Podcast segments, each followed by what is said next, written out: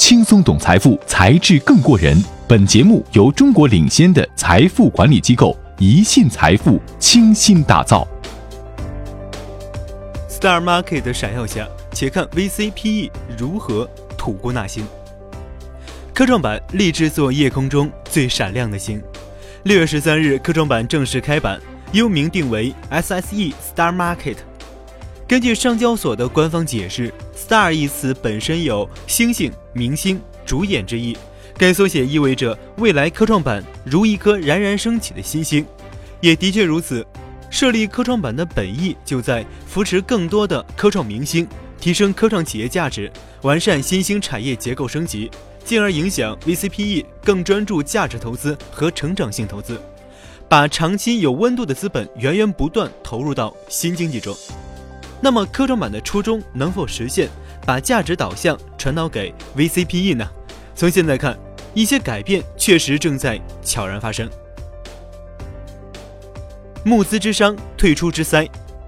根据公开数据显示，二零一八年国内 VCPE 机构募集完成基金数量和金额创四年最低。创投行业从二零一八年以来面临着双重危机，尤其是非头部机构，一是募资难，二是退出难。具体来看，募资难主要是因为国内市场环境发生变化，受金融去杠杆和资管新规的影响；其次，创投机构队伍日趋庞大，彼此竞争加剧，资金向大型创投机构流入的倾向性加强，头部效应更明显。而项目退出难，从大方向来看呢，也有两个方面的原因。首先，二零一零年到二零一四年正好是移动互联网的风口，存量的投资项目数量相当大，这些项目在这几年面临巨大的退出压力。其次，国内 IPO 的过会审批日趋严格。过会数量有限，对并购的审核同样严格。国际市场则受大经济周期和贸易战的影响，退出趋紧。解决退出难的优先程度甚至在募资难之上，因为项目的难退出会逐级传导到募资端，而一旦项目可以顺利退出，账面收益的好看必然会大大缓解募资的压力，吸引资金加入。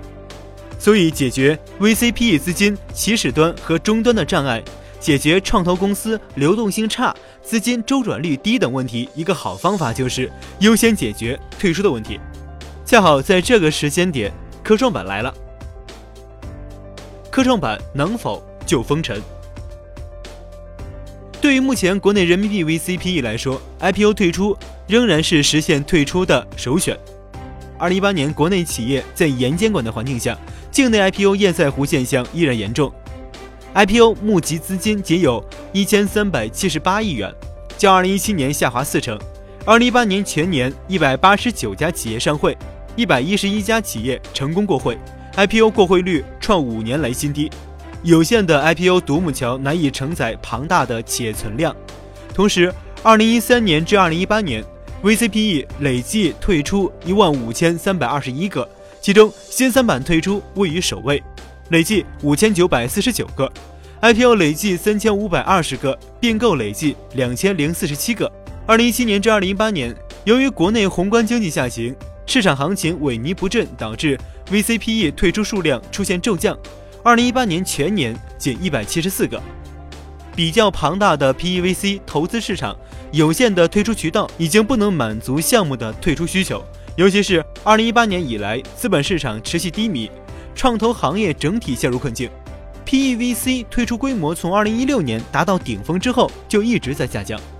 此时，科创板设立的意义自然不同寻常。一方面，科创板接纳的主体都是科创企业，与 VCPE 的投资范围高度吻合；另一方面，科创板类似主板，正常情况下不会存在新三板的流动性不足和定价能力弱的问题。一常理将成为在 IPO 并购之后的又一重要退出渠道。调产业结构意义重，调产业结构完成新旧动能转换是所有企业当今环境下的首要问题。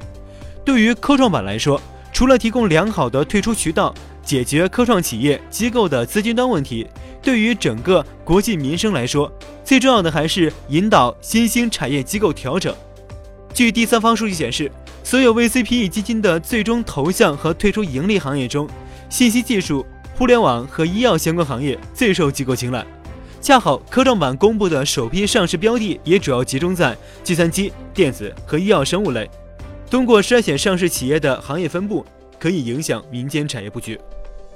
比如，由于硬科技和制造业属于重资产项目，之前不太受投资机构青睐。投中研究院《中国智能制造业行业发展现状及趋势报告》显示，中国智能制造企业百分之六十二点五八尚未获得融资。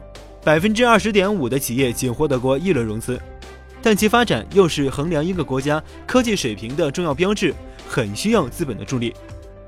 科创板的设立就会为硬科技企业发展做支撑，为其提供有效融资渠道。科创板企业一旦取得良好表现，对市场将起到示范作用，将带动整个行业的发展。更多的 VCPE 机构会把资本引入。一个很好的例子就是民营火箭制造企业。在原本的概念中，这类实打实的硬科技企业往往会因所需融资较多、盈利周期较长而让创投机构踌躇。但未来随着退出渠道的支持以及居民融合政策的落地，会有越来越多的 VCPE 意识到这会是一个很好的赛道。而目前这个领域中比较领先的企业，如蓝箭航天等，已经得到如华创资本等头部 VC 的投资。创投机构面临一轮吐故纳新。另一个比较大的变化将是科创板对 VCPE 价值投资、成长投资的引导作用。虽然按理说呀，VCPE 都应该投资于创新企业，通过他们的成长获取超额收益，但在实际操作过程中，总是有一些机构习惯于捕捉短线快钱的机会，比如突进到 Pre IPO，再比如参与一些擦边球的一级半市场操作。但科创板实行的注册制以及市场的询价定价机制将逐渐抹平一二级市场的估值价差。未来那些真正长期价值投资型 VC，通过在更早阶段捕捉到优质项目，且其定价逻辑与科创板 IPO 注册制下市场化询价定价机制逻辑相符合，最终有效退出，会成为创投机构盈利的主流模式。资本总是追随政策的导向，在科创板的引导下，将很大程度鼓励 VCPE 转向价值投资与成长性投资。从2010年开始，移动互联网的红利带动了一大批创投机构的成立。随着红利介入下半局，无人驾驶、人工智能等离商业应用还有一段距离，必然会引发大批创投机构的生存危机。顺境看风口，逆境则需要看硬实力。能否抓住科创板这一轮趋势，符合科创板的退出规则，将成为决定 VCPE 生死的分界线。未来科创板必将成为 VCPE 投资的独角兽们的游乐园，创新企业争相进入科创板。这样的背景下，创投业也将迎来新一轮的洗牌。只有那些善于投资发现、精细运营、整合交易、具有突破性技术和商业模式的公司。才有望在这波新的机遇下走出一条全新的道路，拥抱璀璨的星空。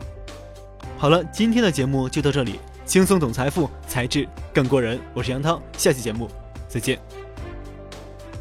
感谢您锁定《财智过人》节目，更多财富资讯尽在一信财富。